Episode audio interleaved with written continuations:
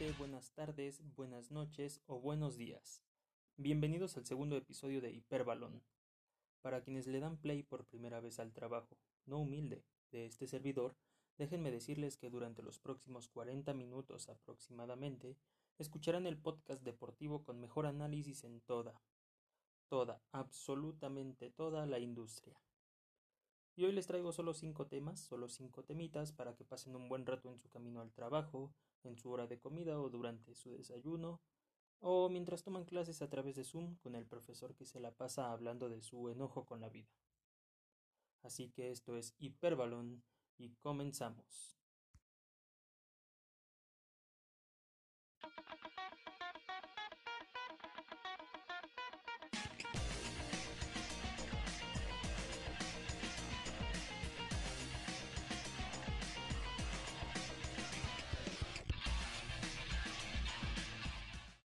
Empecemos, con la Liga MX, nuestra tan amada, tan despreciada en ocasiones, pero siempre tan requerida Liga MX.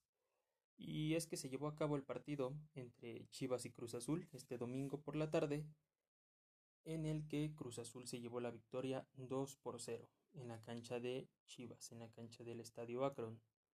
Eh, la verdad es que no es un resultado sorprendente, ni mucho menos.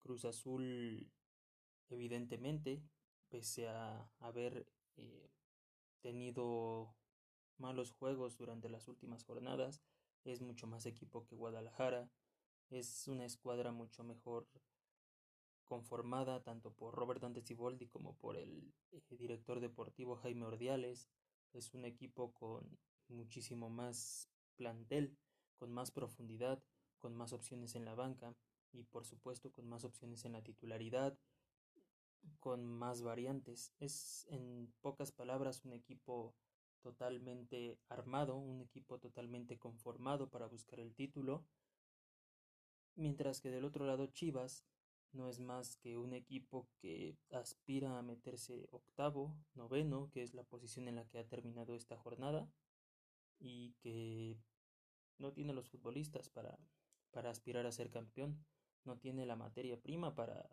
para pensar en algo más que no sea liguilla, quizás hasta el repechaje, quedarse en el repechaje o, o llegar a, a, los cuartos de final. La verdad es que por los opuestos totalmente lo de lo de Chivas y Cruz Azul. El partido no fue un buen partido, fue un partido tedioso, fue un partido trabado, un partido aburrido. La verdad es que daban ganas de dormirse durante el partido y no sorprende, no sorprende con el con el conjunto de Chivas y con lo que ha venido haciendo Bucetich con este club desde que tomó las riendas.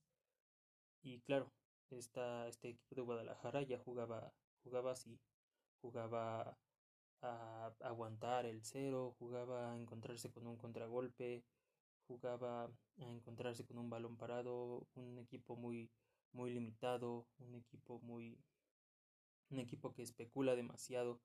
Ya lo había demostrado con Tena, lo demuestra ahora con Bucetich, que además parece no se ha preocupado por tratar de darle la vuelta a este estilo de, de los rojiblancos. Parece que se mantiene, se mantienen las mismas.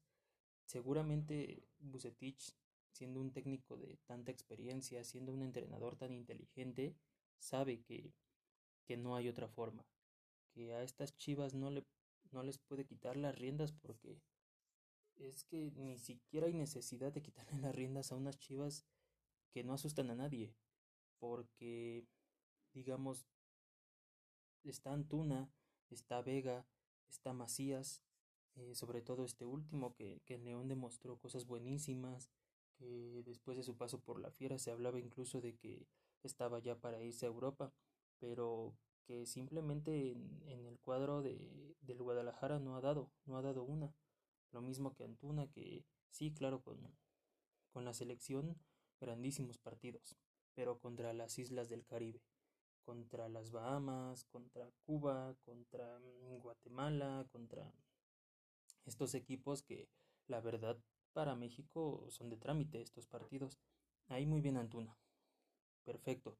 Pero en la Liga MX, que por supuesto es la segunda o tercera mejor liga del continente, la más, la más competitiva, la más compleja, obviamente se nota que, que Antuna está, se ha quedado corto, se ha quedado corto, yo no sé, yo no sé si podamos esperar más de él, si está en un nivel mediano y aspira a llegar a un, a un nivel más alto, pero la verdad es que se ha quedado corto con Chivas, lo mismo que que, que, Macías, como decíamos, y por supuesto lo de las decepciones que han sido Angulo y Calderón.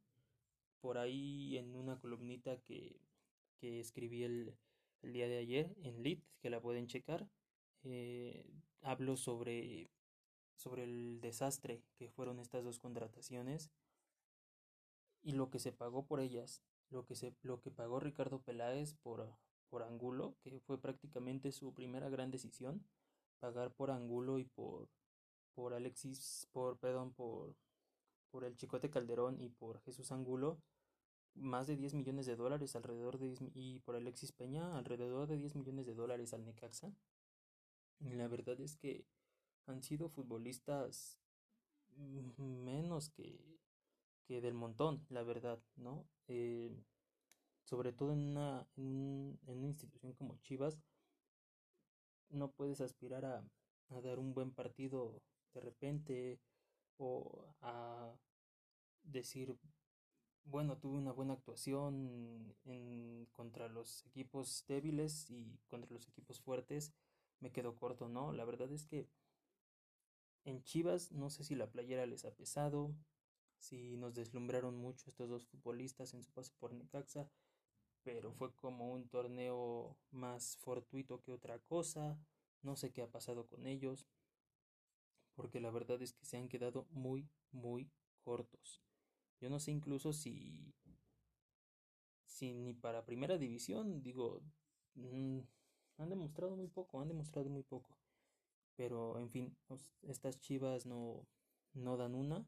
Decía que el, el estilo de Bucetich que siempre ha manejado a lo largo de su carrera.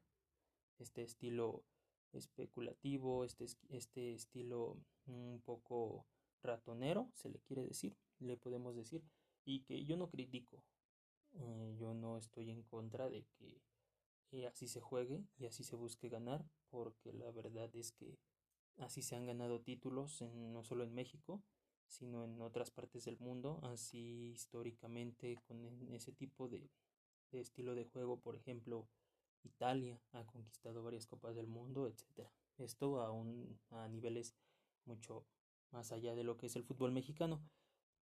Yo no estoy en contra de lo que de lo que es Bucetich, de lo que intenta Bucetich. Pero y no estoy en contra porque básicamente es lo que puede hacer, insisto, con estas Chivas. No hay forma de soltar a estos futbolistas porque ¿para qué sueltas a unos futbolistas que no te dan nada?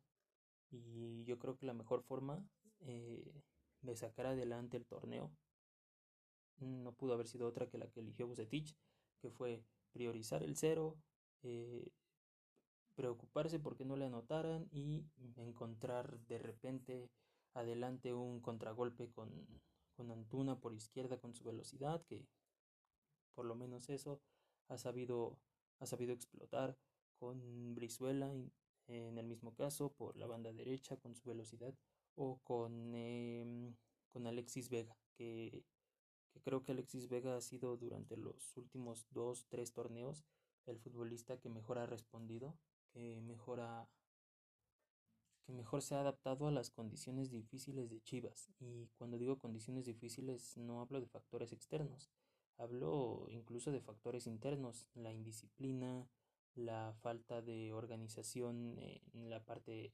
directiva, la, el poco apoyo de los aficionados, incluso no en este torneo, eh, en, el, en el torneo que se canceló por, por la pandemia anteriormente al, al, actual y uno antes, que pues básicamente los aficionados están decepcionados y con toda razón están estado decepcionados de este equipo desde que se marchó eh, Matías Almeida y no apoyan como apoyaban en la época de, del pelado y, y, en todo su derecho. Entonces me parece que Vega eh, imponiéndose, sobresaliendo entre todos esos factores internos de, del mismo equipo de Chivas ha sido de los mejorcitos. Pero sí, eh, Chivas pasa vergüenza, pasa vergüenza en su estadio contra Cruz Azul, porque también hay que decirlo, no pierde con el Cruz Azul de inicio de campaña, no pierde con el Cruz Azul que dominó prácticamente la mayoría del año futbolístico en el torneo en el torneo que se suspendió por la pandemia en donde lucía como el equipo más en forma junto con León.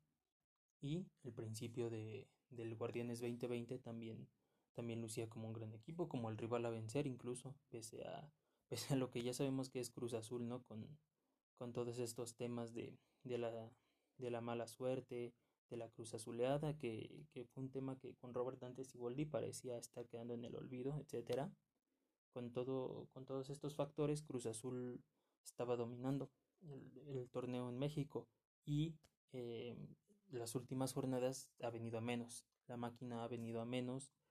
Parece que a Siboldi se le, se le está complicando el tema de darle la vuelta a la idea de este equipo. Se ha vuelto predecible, otros equipos de, de menor envergadura han sabido atacarlo, que básicamente atacar a Cruz Azul y hacerle daño consiste en contragolpearlo bien al Cruz Azul porque es un equipo lento en defensa, un equipo que no reacciona rápido cuando hay descolgadas, cuando hay contragolpes.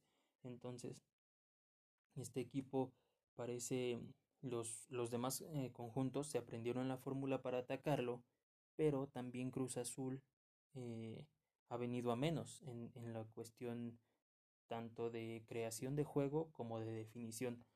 Y es que, el, por ejemplo, el Chaquito, Chaquito Jiménez, eh, que empezó bien, empezó muy bien el hijo del Chaco y últimamente se le ha visto un poco más desconfiado, un poco desconectado de sus, de sus compañeros, eh, sin poder encontrar las conexiones que encontraba al principio con, con, principalmente con el cabecita Rodríguez, que por otro lado es eh, Rodríguez, el uruguayo, quien, quien mantiene el nivel, el mismo nivel que ha mantenido prácticamente el último año y que lo ha llevado a ser que lo lleva a ser actualmente el líder de goleo de la Liga MX y uno de los de los atacantes más peligrosos de, del certamen.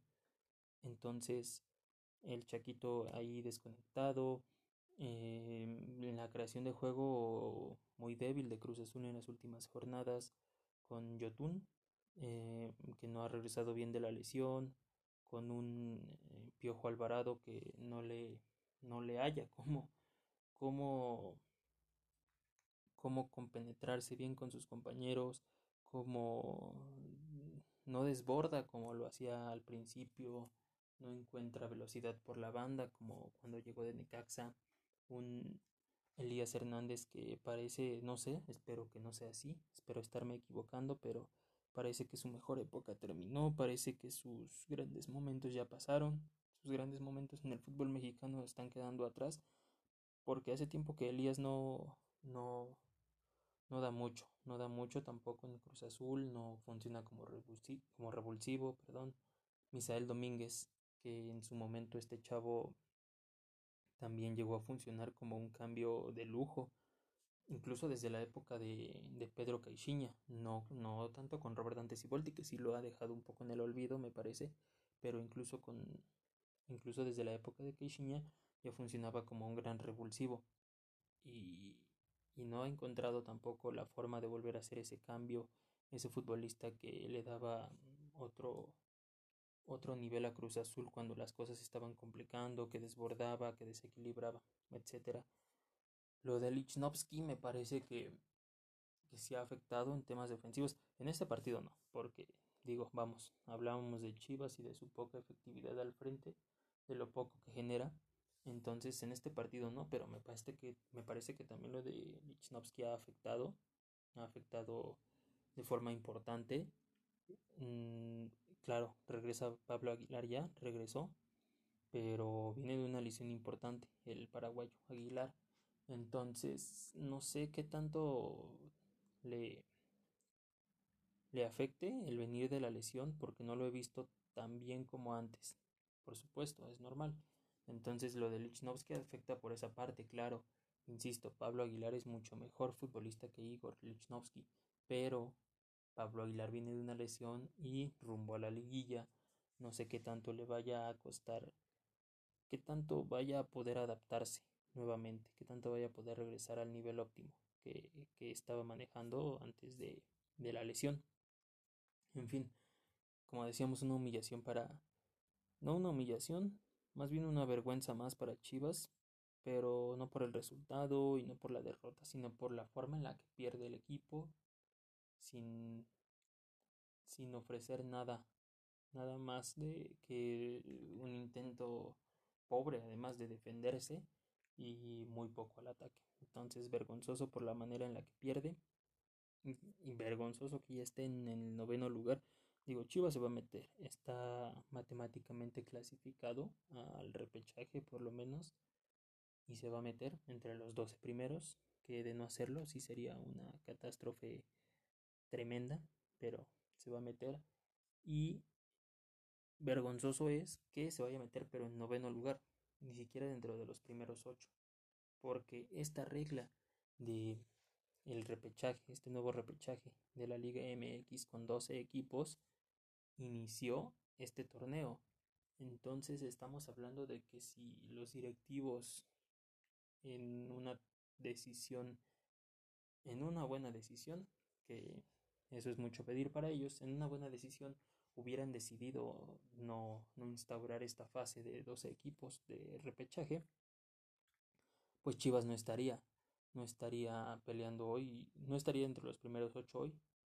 Quizás se metería, pero no sé y posiblemente no porque porque le resta Pumas y Monterrey en el calendario ah, quizás no saque más de un par de puntos si bien le va entonces creo que de no ser eh, por este repechaje lo de Chivas estaría en riesgo de ser un, un ridículo tremendo una vez más incluso pese a lo que dijo a lo que dijo Ricardo Peláez cuando llegó de que en este equipo ya no se iba a hablar de, de estos temas, ¿no? De la no clasificación, del descenso, de la indisciplina. Pues básicamente si no estuvieran, si no se hubiera instaurado el tema de los 12 equipos y de la reclasificación, eh, Chivas estaría pasando más vergüenzas de las que ya está pasando. Y bueno, Cruz Azul se instaura de momento con la victoria después de la victoria de Pumas, de la que vamos a hablar en un rato se queda en el, en el tercer puesto de la, de la clasificación en la Liga MX.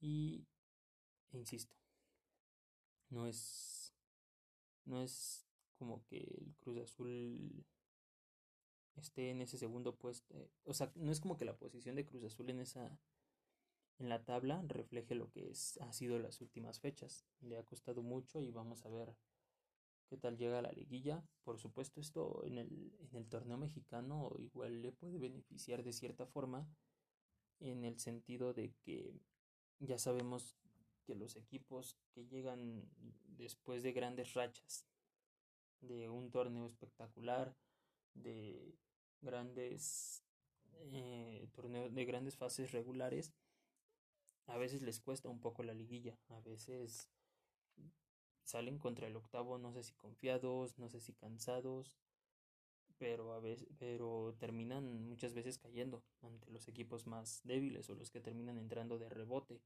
Entonces Cruz Azul que viene de esta racha negativa, que viene en descenso, quizás dos semanas faltan para que comience la liguilla del fútbol mexicano, quizás alcance a llegar no como el gran equipo que nos demostró a principios de año, pero sí como el equipo del que no se espera mucho y que puede, que puede terminar haciendo grandes cosas. De hecho, creo que a Cruz Azul últimamente es lo que le ha beneficiado para entrar a la liguilla. Lo demostró, por ejemplo, sí, con Pedro Caixinha se metieron a, a la fiesta grande con, como primeros de la tabla. Se, metieron, se metió el Cruz Azul como primer lugar general y llegó hasta la final pero también hay que recordar lo que pasa con Memo Vázquez, lo que pasa con, el, con la máquina de Memo Vázquez en aquel 2013. Un Cruz Azul del que se esperaba muy poco, del que muchos decían que incluso ni a liguilla podría llegar o que entraba de rebote, termina ganando la copa frente al América y termina llegando hasta la final. Una final en la que por cierto debió haber ganado. En la que fue superior al América en los dos juegos. Tanto el de en el de ida en el azul como el, en el Azteca, cuando juegan en el azul y en el Azteca en el de vuelta y que no gana por, por fallas increíbles, que no gana porque Teófilo Gutiérrez se pierde el, el 2 a 0, 3 a 0 global, por ahí del, del minuto treinta y tantos del primer tiempo, si no mal recuerdo. Entonces, sí, digo, Cruz Azul podría estar ahorita pasando todavía por un, por un mal momento, pero no dudo que esta, esta condición de equipo del que no se está esperando ya tanto como se esperaba al principio, le pueda beneficiar. Entonces, vamos a ver, vamos a ver qué sucede con Cruz Azul y con las Chivas que están pasando verdaderas vergüenzas. Pero vámonos, ya nos aventamos aquí aquí varios minutos con el Cruz Azul y con las Chivas. Con el América, que igualmente no mucho que decir del América. Tampoco está siendo un gran equipo. Un equipo eh, poderoso al frente. No está siendo un equipo que defienda bien. La verdad es que el América está sufriendo demasiado. Y si ha ganado, y lo platicamos aquí el, el martes pasado, en, en Hiperbalón también, eh, si el América ha ganado y, y lo ha venido haciendo así durante los últimos torneos, es porque es el América y porque están el América y Miguel Herrera trabajando juntos. Porque como lo dije, eh, Miguel Herrera es el técnico idóneo para, el América. Eh, en el mérito de Miguel Herrera con, con las Águilas radica o ha radicado mucho eh, durante los últimos torneos en ganar como sea, en no, neces no necesitar ser un equipo dominante eh, o con grandes aspectos defensivos o con grandes eh, atacantes, mediocampistas, no, o sea, simplemente ser el América y ser Miguel Herrera. Y esto le ha casado incluso para estar peleando por los primeros puestos, increíblemente. ahí radica el, el, gran mérito de Miguel. Ha hecho que, que este equipo se tenga mucha confianza, eso sí, porque se ve, se ven los futbolistas de azul cremas muy confiados, se ven con intenciones de ganar todos los partidos, se ve un equipo bien compenetrado, un equipo eh, con mucha confianza entre ellos mismos, un equipo que se entiende, más allá de, de, no, de no ser una escuadra que capaz de generar mucho al frente o capaz de defender de gran manera, se ve que se entienden esos futbolistas. Se ve que Miguel los tiene bien, los tiene contentos, los tiene motivados. Cuando ha necesitado, sobre todo también cuando ha necesitado hacer cambios por lesión, que han sido muchísimas.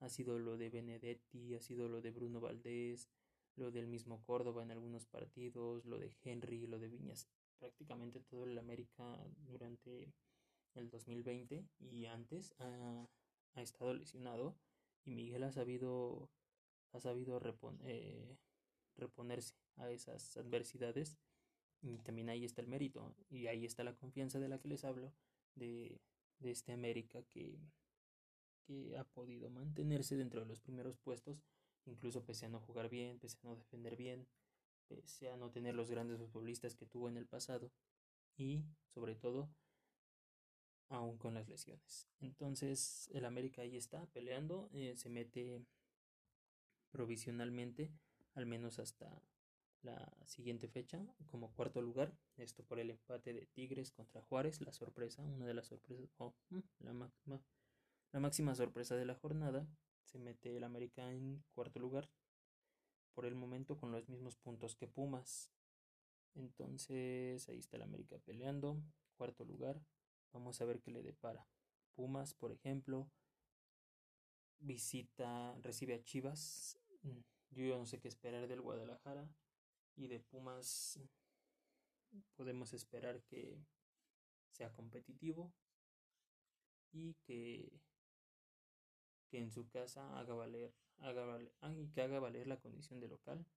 Entonces, posiblemente saque la victoria y por muy mal que le vaya el empate. Mientras tanto, el América tiene que enfrentar a Tigres. Aquí sí yo veo como favorito al equipo de Nuevo León, que se le da se le da enfrentar al América. No se le da tanto la Ciudad de México, pero ha ganado, ha ganado en la Ciudad de México, ha ganado en el Estadio Azteca varias veces con el Tuca al mando y frente a Miguel Herrera. Entonces, creo que Tigres puede sacar la victoria. De hecho, creo que Tigres va a sacar la victoria. América se quedaría en 28. Pumas por como mucho se quedaría con 29. Si mal le va, con un empate frente a Chivas. Y me parece que América podría estar en peligro de perder esa cuarta posición con el, el siguiente equipo en la tabla, que es Monterrey. Es, es América Tigres y Monterrey. Entonces América podría, si pierde, caer al quinto e incluso si con combinación de resultados, si Monterrey gana, irse hasta el sexto.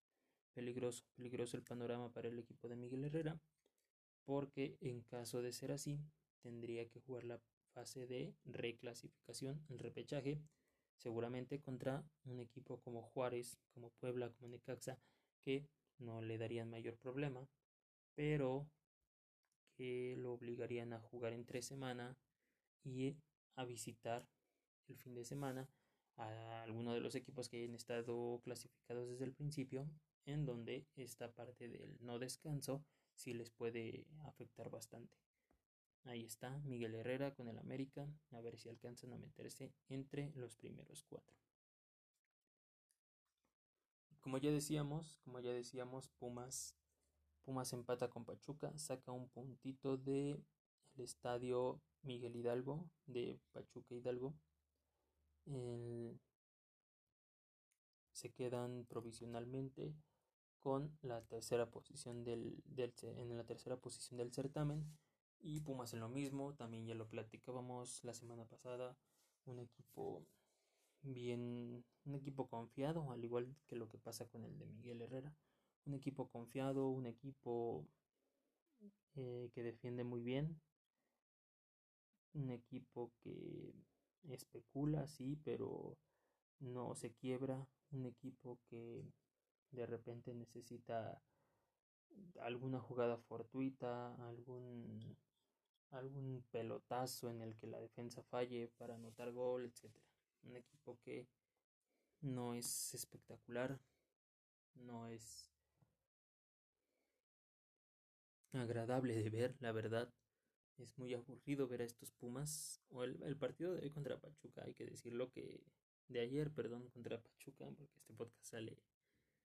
Sale el día martes. Así que yo lo acabo de ver, por ejemplo. Pero eh, estarán escuchándolo ustedes, amigos, mañana. O sea, hoy. Bueno, me, me expliqué. Espero que, se me haya entendido. Y si no, no viene el caso.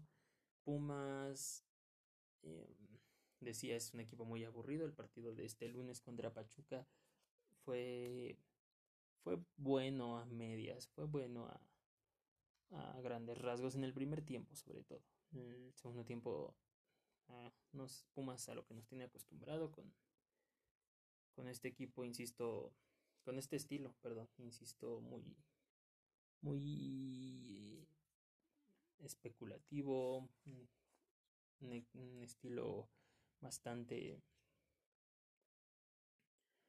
bastante a lo que es Pumas mm, durante los últimos años, ¿no? Que, que ha sido la universidad eh, dependiente de, de, lo que pueda hacer en su casa a las 12 del día, con el solecito cancerígeno, le dicen por ahí algunos, ¿verdad? Y sin ser un equipo poderoso al frente, ni muy seguro atrás, pero que insisto se ha estado defendiendo muy bien porque es un equipo muy solidario. Es Pumas es solidario, Pumas es es confianza, Pumas es trabajo de equipo. En Pumas te defienden los cuatro defensores, valga la redundancia, te defienden también los dos contenciones que regularmente son funcionan más como un par de líberos eh, que como agentes de salida y los extremos te juegan de media cancha hacia atrás. Y cuando Pumas ataca lo hace prácticamente de la misma forma.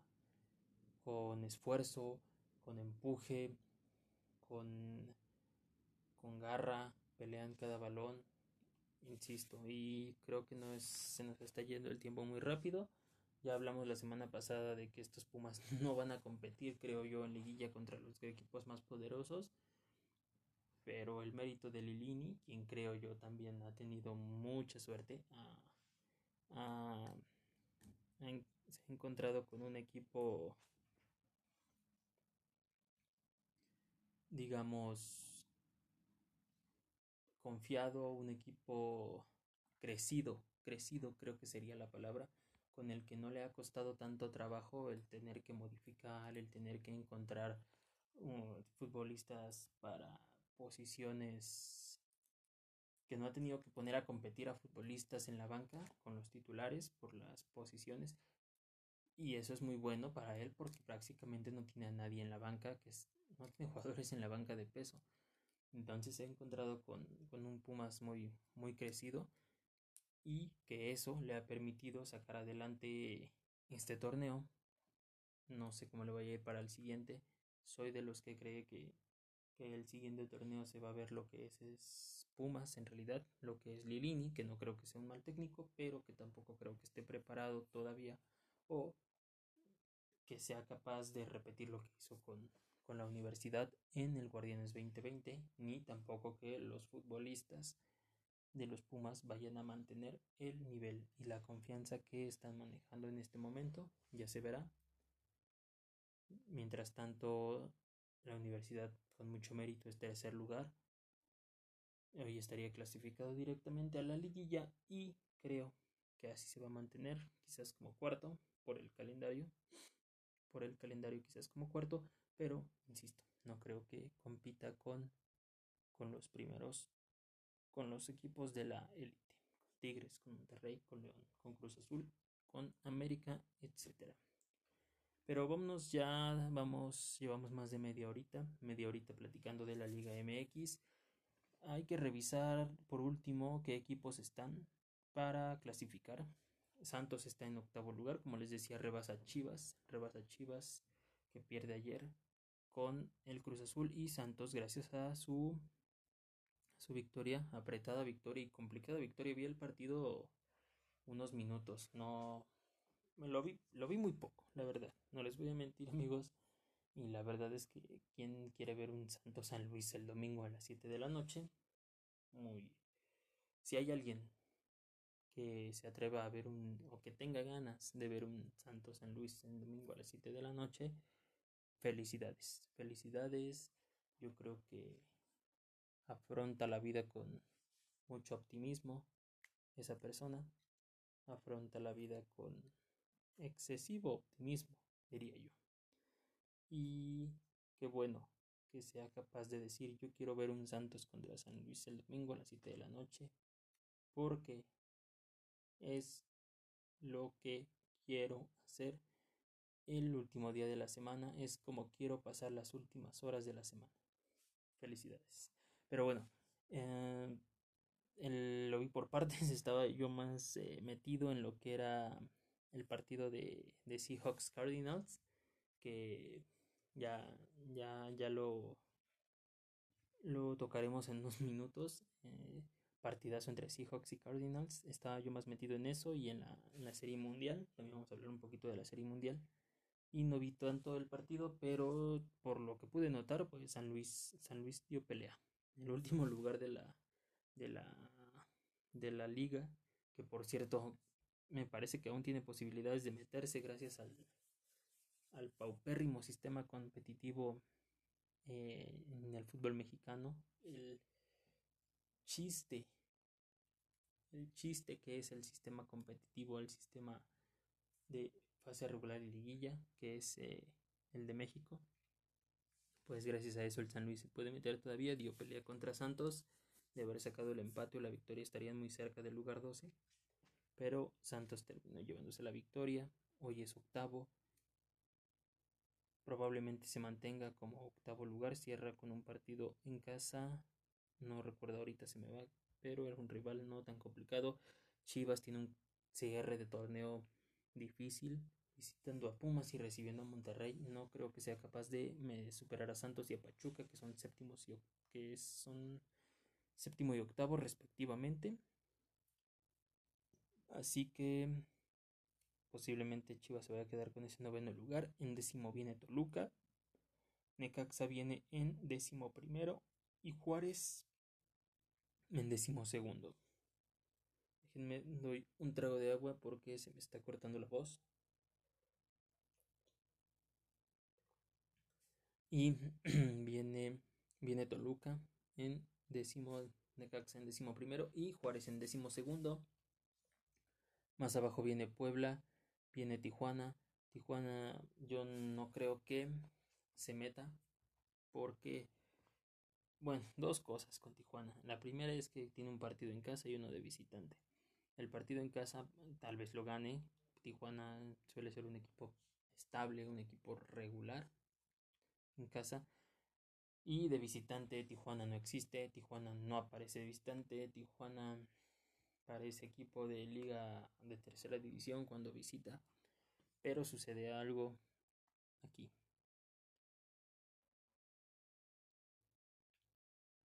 Visita Querétaro, un Querétaro que acaba de despedir a su técnico Alex Diego, que va a llegar, me parece, sin posibilidades de clasificarse y muy desmotivado.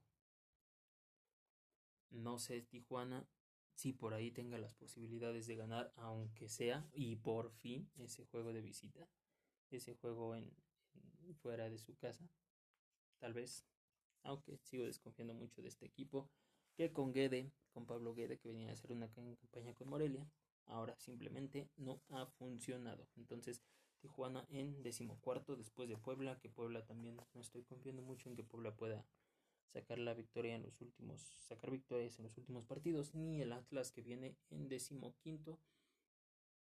Por lo tanto, creo que los que están hoy, dentro de los primeros 12, mm, se van a quedar. Creo que va a haber cambios en los primeros.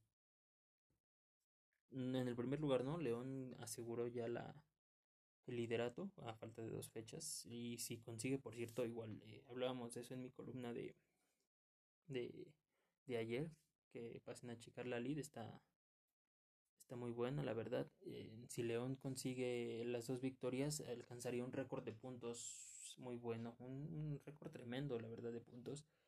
42 puntos en un torneo corto, que eso ya lo hizo el América con 43 puntos. Me parece que fue el América de Mario Carrillo del 2005, el que alcanza 43 puntos en torneo regular, en torneo corto. Pero la diferencia es que esas águilas de Carrillo lo hacen en 19 juegos. El León si gana los dos restantes estaría consiguiéndolo en 17. Sería sublime, sería tremendo lo que conseguiría Nacho Ambriz, el León, que vamos a ver si este año se le hace en la liguilla por fin. Y Cruz Azul, Cruz Azul segundo, Pumas tercero, América cuarto, Tigres quinto y Monterrey sexto. Creo que ahí van a estar los movimientos importantes entre el segundo y el sexto, entre Cruz Azul, Monterrey, Tigres, América y Pumas. Se van a mover varias posiciones. Cruz Azul tal vez se quede entre los cuatro primeros, pero no sé si en el segundo exactamente. Pumas lo mismo, quizás tercero, quizás cuarto. Y lo que sí creo que va a pasar es que América, Tigres y Monterrey van a pelear durísimo por ese cuarto lugar y que Tigres y Monterrey, Rayados y los de la Universidad de Nuevo León tienen muchísimo más, muchísimas más posibilidades que el América por lo del calendario y porque Tigres se enfrenta directamente a las Águilas y creo que van a ganar. Entonces ya veremos qué sucede con estos equipos. Vámonos que ya llevamos 38 minutos en esto. Vamos a hablar un poquito rápido del clásico español. Clásico en España. Que lo gana el Madrid. Lo gana el Madrid. Lo gana el Real Madrid en cancha del Barcelona en el Camp Nou por marcador de 1 a 3. Lo gana de forma polémica, sí. Lo gana sin ser espectacular. Lo gana dejando dudas. La verdad es que deja, pese a la victoria, deja muchas dudas el Madrid. Pero lo gana. Y lo gana, y pese a lo que acabo de decir, lo gana de forma dominante y dando un golpe de autoridad. ¿Y por qué? Van a decir muchos, estás loco, ¿no? Digamos, este Madrid ganó prácticamente o, encaminó la victoria por un penalti dudosísimo. Un penalti. Un penalti que. que seguramente si no hubiera sido el Madrid no se hubiera marcado en ningún lado, en ningún otro lugar, con ningún otro equipo. Ah, aquí en México, con el arbitraje que tenemos posiblemente, pero gana con un penalti muy, muy dudoso, un penalti bastante, bastante polémico, o más bien encamina la victoria con este penalti, no es que gane directamente con esta jugada. Y sí, estoy de acuerdo, así es. Eh, no sé si han visto la jugada, si no, véanla. Eh, es, es, es, polémica, pero también da para, para el debate. ¿eh? Yo creo, en primera instancia, que no es penalti.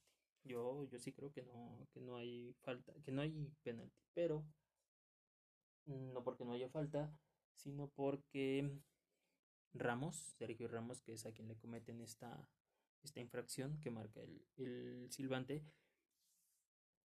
jala primero a su rival, al Lenglet. Es Lenglet el que termina cometiendo el, penal. Jala primero Ramos al Lenglet durante un tiro de esquina.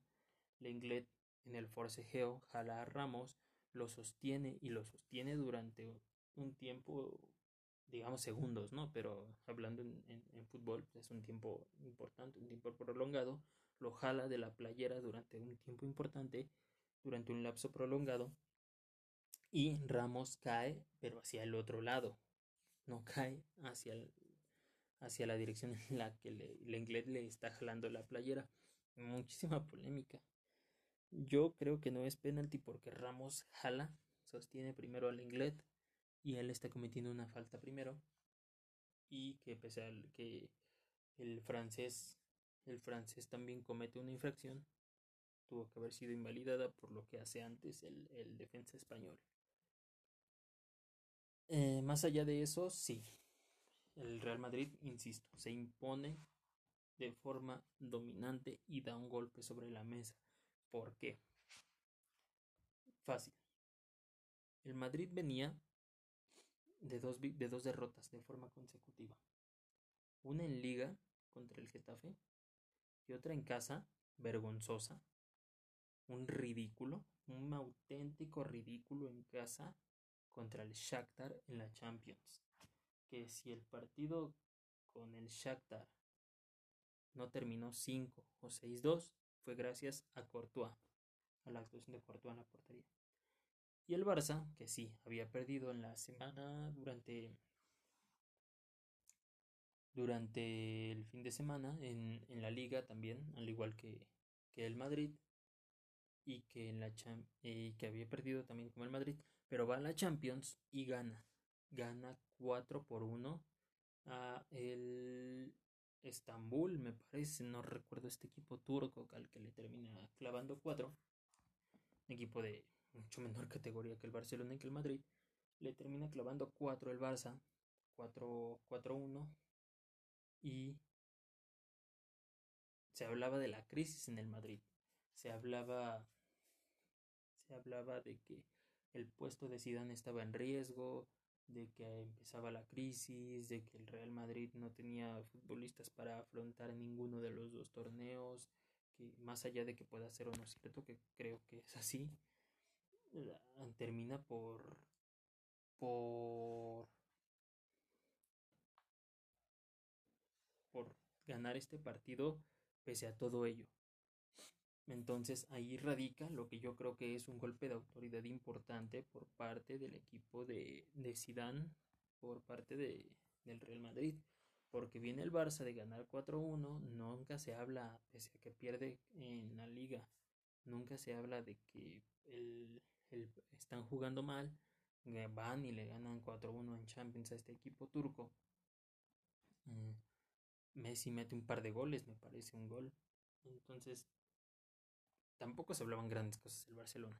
Pero como que no se le estaba prestando atención al hecho de que este Barça no estaba jugando bien y venía repitiendo prácticamente la misma historia del año pasado, que tenía partidos en los que hacía 5 o 6 goles a los rivales más débiles y después contra un mismo rival que estaba peleando el ascenso, oye, como lo vimos contra el Bayern, se topaba y terminaba recibiendo 3 o 4 goles contra el Bayern 8. Eh, no se hablaba de esto y así venía siendo la historia del Barça en, en este inicio de temporada. Obviamente nadie lo había goleado, pero sí se veía que estaba, estaba jugando a un nivel alejado de lo que debería de jugar el Barcelona. Entonces llega el Madrid después de dos derrotas en plena crisis, entre comillas, con Zidane en la cuerda floja otra vez, entre comillas, y le pega una cachetada 3-1 al Barça, aparte siendo mejor, siendo mejor, siendo eh, dominante en medio campo y en eh, la parte de adelante. Y es cierto, el Madrid tampoco está para grandes cosas, creo. El Madrid no está para competir con los más poderosos en la Champions, con el Liverpool, con el Bayern, incluso ni con el City, ya lo vimos el, la temporada pasada, hace apenas unos meses, ni con ¿Quién más? El Paris Saint Germain, tal vez tampoco. No creo que esté para competir con estos equipos en la Champions. Tampoco creo que esté como para dominar en la liga. Tal vez la gane, tal vez termine ganándola porque es el Madrid. Porque el Cádiz, que está entre los primeros puestos, no va a aguantar todo el ritmo de toda la temporada. Porque la Real Sociedad no va a aguantar, tal vez termine ganando. Pero tampoco está como para ganar el Real Madrid como para dominar, más bien. Entonces, vamos a ver cómo le va a Sisu, que, y esto es verdad, no tiene los futbolistas para generar grandes cosas.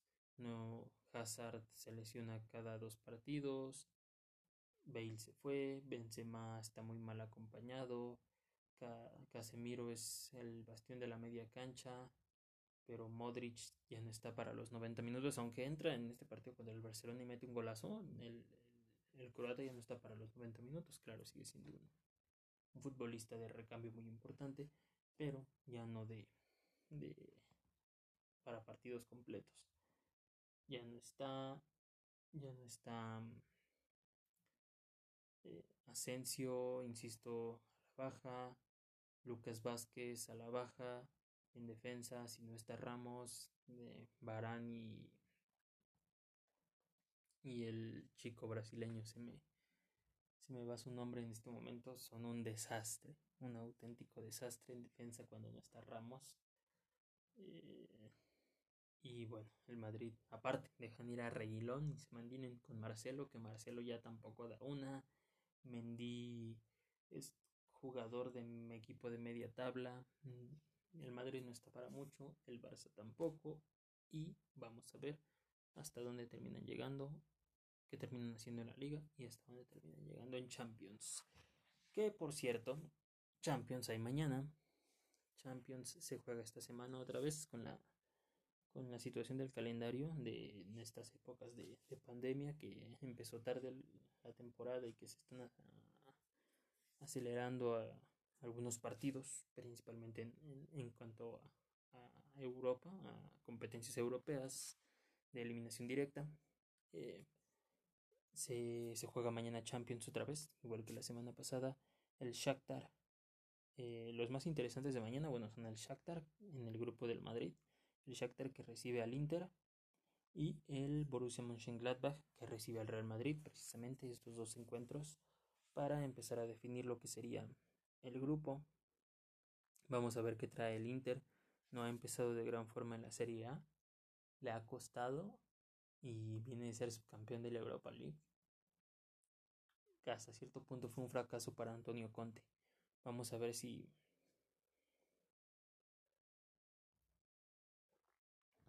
si esta temporada es la buena para el Inter para regresar a los grandes planos. Shakhtar recibe al Inter mañana Mönchengladbach contra el Real Madrid, Marsella, Manchester City entre los más atractivos. Y también mañana los mexicanos se presentan en Champions el Atlético de Madrid con Héctor Herrera. Mm, todavía no se sabe si de titular o en la banca recibe al, recibe al Salzburg. Salzburg de Suiza. Em, vamos a ver qué tal. Qué tal el Salzburg. Que es un buen equipo. Es un buen equipo el, el Salzburg. No es un, un equipo de sí es de los en que en papel no no están para ofrecer tanto pero es un, es un conjunto que regularmente en Champions suele meter en problemas a varios. Estuvo por ahí en un grupo con con Liverpool con Napoli y con Paris Saint Germain no recuerdo si la temporada pasada o eh, o la o la temporada mm, antepasada, pero estuvo por ahí, por ahí un Salzburg compitiendo, le sacó puntos a estos equipos poderosos al, al Napoli, al Paris Saint Germain, al Liverpool. De aquí viene eh, Erin Holland, la gran figura del, del Borussia Dortmund, la gran promesa en cuanto a, a centros delanteros viene de ahí y demostró grandes cosas con, con el conjunto austriaco del Salzburg. Mañana que recibe que visita el Atlético de Madrid de Héctor Herrera. Y también el Porto con uno de los mejores futbolistas, yo creo que el segundo mejor futbolista de la actualidad en Europa, el segundo mejor futbolista mexicano de la actualidad en el viejo continente, que sería Jesús Corona, el Tecatito Corona, que recibe en Portugal con el Porto al Olympiacos. Al Olympiacos mañana también a las 2 de la tarde en la Champions. Y finalmente el Atalanta con en Bérgamo recibe al Ajax de eh, Edson Álvarez. Edson Álvarez que empezó muy bien la temporada pasada, vino, vino a menos, se quedó corto de lo que al principio había demostrado y que bueno, esta temporada ha empezado regular, tampoco mostrando grandes cosas, pero siendo titular con el Ajax, con el conjunto de Ámsterdam. Visitan mañana al Atalanta de Bérgamo también en Champions en punto de las 12. Y el miércoles no tenemos mexicanos, pero tenemos también en la Liga de Campeones dos partidos muy interesantes, que son la Juventus recibiendo al Barcelona y el Manchester United contra... Ah, se me pasa, se me está pasando aquí. Es la Juventus, eso sí, está, eso sí seguro. Tenemos a la Juventus de, de Cristiano Ronaldo, sin Cristiano Ronaldo, porque el portugués todavía no se recupera del tema del COVID. Eh, la Juventus de, de Turín recibiendo al Barcelona y el Manchester United eh, recibiendo al Leipzig, el, uno de los semifinalistas de la última Champions, que también parece que va a ser un gran partido. El Manchester no anda tan bien, anda, anda flojón. El Manchester United no ha empezado de la mejor forma en la Liga Premier. Y vamos a ver si en la Champions, en donde le fue bastante bien la semana pasada, le sacó la sacó tres puntos, sacó la victoria del Parque de los Príncipes frente al PSG. Vamos a ver si es si le va mejor en Champions que en la Premier, si confirma que le está yendo o que le va a ir mejor en Champions que en la Premier y cómo Solskjaer afronta esto porque pese a que la directiva del Manchester United dijo que le iban a dar tiempo al, al técnico danés no sé si tanto o si le vayan a aguantar un par de fracasos en fracasos fuertes en Champions y en la Premier League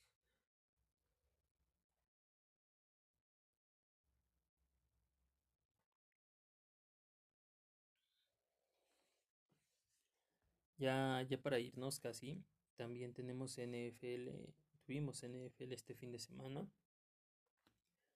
Varios partidos. Washington, entre lo que yo digo que es la, no sé si sorpresa, porque lo de Dallas ya la verdad es, es paupérrimo, es terrible, es mm, todos los calificativos negativos que, todos los adjetivos negativos que a ustedes se les, se les puedan ocurrir en contra de estos vaqueros, díganlos. Y digámoslos con, sin miedo, sin miedo porque Dallas es un desastre. Es un desastre total. Pierden con Washington, con uno de los peores equipos de, de la liga, 25-3 de su división. Y el tema sale lesionado, supongo que lo habrán visto, si no busquen la jugada, es una jugada muy aparatosa que muy sucia, por cierto, muy muy de mala leche por parte del, del defensor de los de los iba a decir de los Redskins, pero pero no, no es de los Redskins porque eh, como recordemos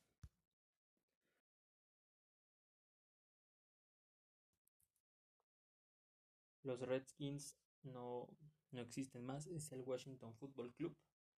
Esta jugada del defensor de Washington, muy sucia, en contra muy peligrosa, incluso poniendo en muchísimo riesgo la salud de, de, de un compañero de profesión. muy peligrosa esta jugada de, de, del defensor de los Redskins, se me va el nombre ahorita en este momento, en contra de Andy Dalton y podríamos decir, o podrían decir muchos, el partido se pierde porque, porque Andy Dalton sale. Pues no, no es así. Andy Dalton sale cuando el partido está 22 a 3. El, uno de los peores equipos de la liga le estaba, haciendo le estaba sacando 19 puntos de ventaja a los vaqueros con Andy Dalton en la cancha terrible. Pero bueno, eh, vámonos con Pittsburgh, Tennessee, que fue uno de los mejores partidos de la, de la jornada. Pittsburgh se mantiene invicto, saca el triunfo 27-24 en contra de Tennessee, que regresa increíblemente después de ir perdiendo 24 por, por 3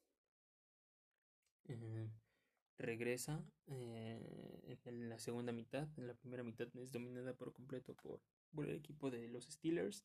En la segunda mitad regresa Tennessee, increíblemente, de las manos de Tannehill, que pese a todas las críticas que ha recibido, no ha dejado de ser un coreback muy confiable durante la temporada pasada y el inicio de esta. Y por supuesto de las piernas y del gran empuje y de el gran poderío que viene manejando el señor Derrick Henry, que por si ustedes no lo han visto, por si no han tenido la oportunidad de seguir tanto lo que ha venido haciendo Derrick Henry en las últimas dos campañas, se están perdiendo de una auténtica demostración de poderío, de algo inhumano lo que hace Derrick Henry. Regresa a Tennessee y faltando segundos para que terminara el juego, Tennessee deja en posición de en buena posición para un gol de campo eh, posible, muy posible, a Stephen Gostkowski que ha tenido partidos difíciles, ha tenido una campaña complicada, ha estado falta de confianza, dubitativo, dubitativo, perdón, y con eh, varias fallas dejan en posición correcta a Tennessee y termina a Gostkowski, perdón, y termina fallando el gol de campo del empate. Termina fallando el gol de campo del empate en contra de, de Pittsburgh. Hubiera mandado el juego a tiempo extra y posiblemente por como venían los momentos del juego, Tennessee hubiera ganado, creo. No termina siendo así, termina ganando, terminan ganando los Steelers que se mantienen invictos 6-0, Tennessee 5-1 y ambos, ambos son equipos verdaderamente contendientes a, no sé si al Super Bowl, pero sí a ser peligrosos en la postemporada. Pittsburgh tiene No sé si una gran defensa, porque contra los equipos que había jugado antes de Tennessee no le habían exigido tanto y Tennessee demostró que se le puede hacer daño, pero tiene un gran equilibrio.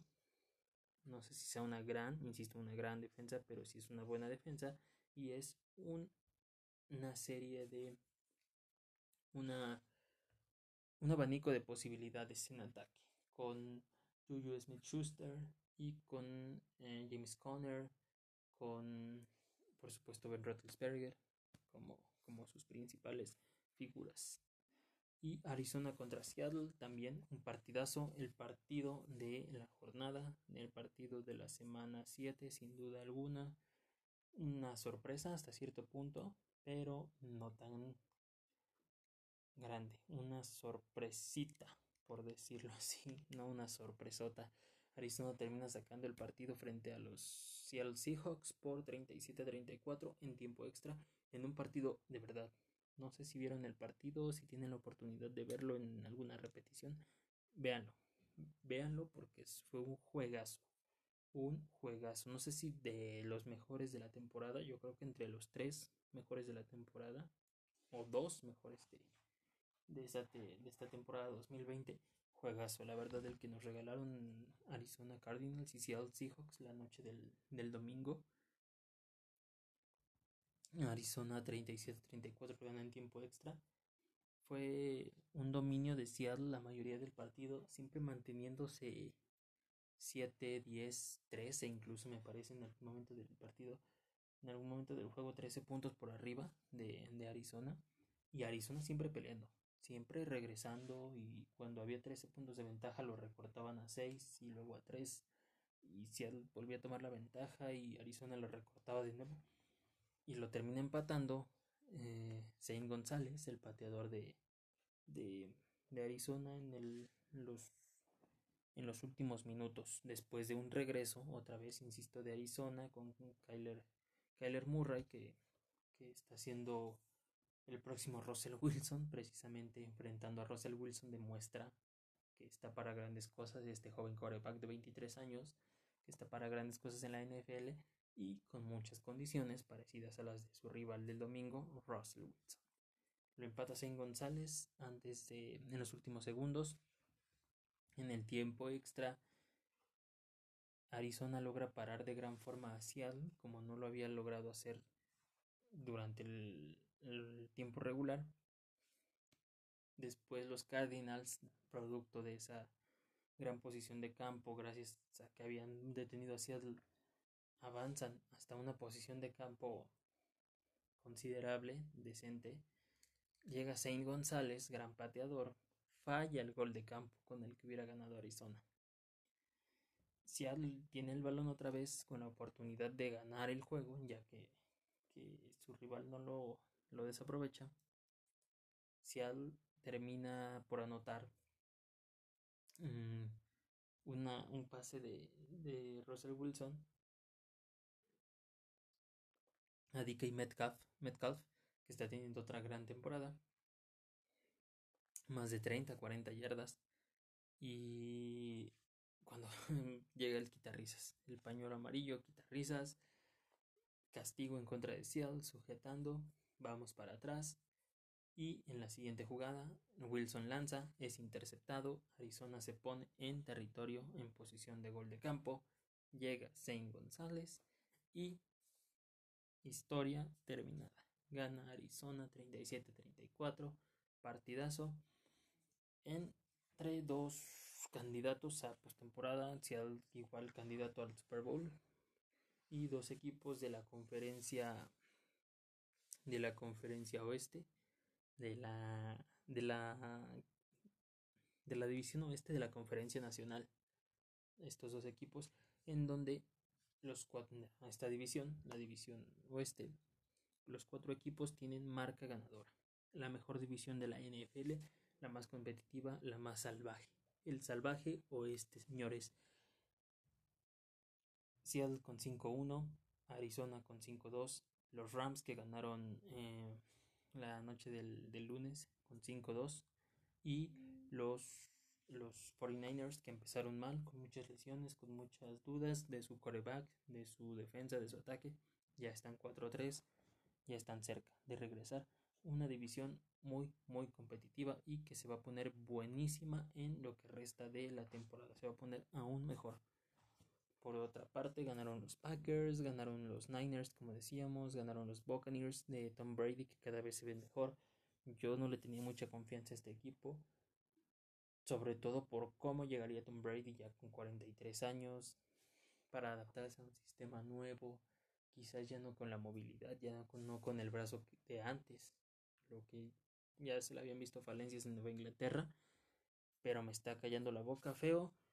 Ahí está Tom Brady con los Buccaneers teniendo la oportunidad de meterse a, actualmente están como líderes de, de, su división y seguramente se van a meter a postemporada y los Rams que decíamos le ganan a un Chicago que venía muy fuerte gracias a su defensa le terminan ganando. Y estos son los equipos que básicamente están dominando más allá de lo que platicamos al principio porque teníamos que decirlo lo de Dallas y lo de Washington lo que es Pittsburgh, Tennessee, Arizona, Seattle, Green Bay, los Niners, eh, Tampa Bay, los Rams y aunado eh, eh, además de lo que vienen haciendo Kansas City y diría Buffalo, aunque Buffalo se nos está cayendo últimamente. Entonces lo que está haciendo, además de lo que está haciendo Kansas City y Baltimore, me parece que son los equipos top, los que están aspirando actualmente a meterse a postemporada y ser verdaderamente competitivos.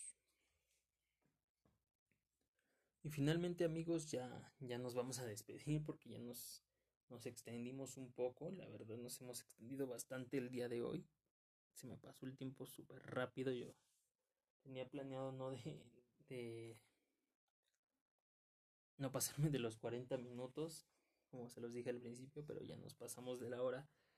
Eh, lo que se viene hoy, nada más, se lo aviso, se viene hoy la Serie Mundial. La Serie Mundial con, con Julio Urias, con los Dodgers, con Clayton Kershaw, con otro partidazo entre Dodgers y Tampa Bay, los Ángeles Dodgers contra los Tampa Bay Rays. Hoy a las 6 de la tarde. El juego es de los Dodgers. La serie mundial está siendo ganada en este momento por los Dodgers 3 a 2, 3 juegos a 2. Los Rays, si la tendencia de los primeros 5 juegos se mantiene, van a ganar el de hoy, si se mantiene, o los Dodgers se van a coronar como campeones de la Major League Baseball.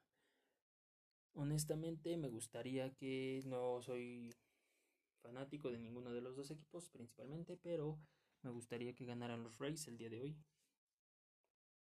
para enviar esto a 7 y que eh, al final ganarán los Rays la serie mundial para para tener esta historia, esta linda historia de los Rays, los no favoritos, los que eliminaron a los Yankees en contra de todo pronóstico, los que se metieron a la Serie Mundial y vencieron a los Dodgers, el equipo más experimentado y favorito contra todo pronóstico, insisto.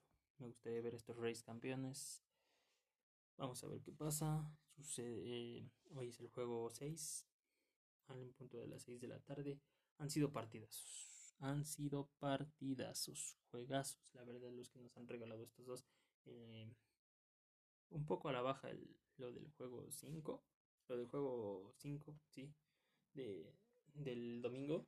Pero lo que sucedió en el juego, en el juego 4, eh, con esa victoria en la última entrada de Tampa Bay.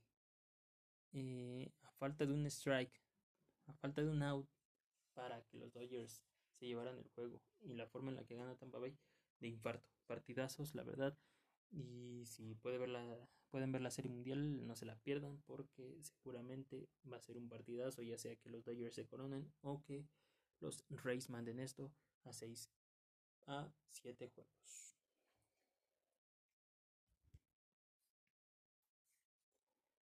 Y nos vamos, nos vamos amigos. Nos voy a cerrar ya con... Voy a cerrar este podcast.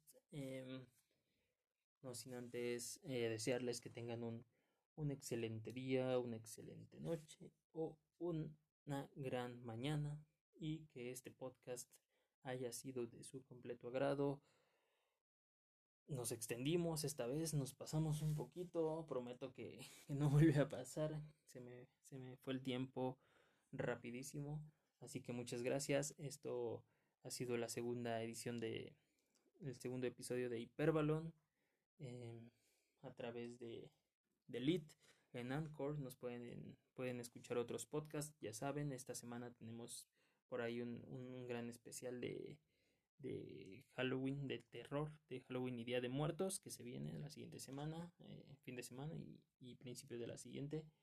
Tenemos ahí ese especial, tenemos por ahí un, un, par de reportajes interesantes para el fin de semana y un, una entrega, la primera parte de una entrega muy interesante, es una sorpresa, el día, el día de mañana con, con Alberto Carrillo, que nos va a hablar sobre lo que está pasando en América Latina. Entonces ahí, ahí estamos en Anchor con los otros podcasts de nuestro especial y con todo el contenido de Elite que ya sabe que nunca le fallamos, nunca, ya saben amigos, nunca les quedamos mal con eso.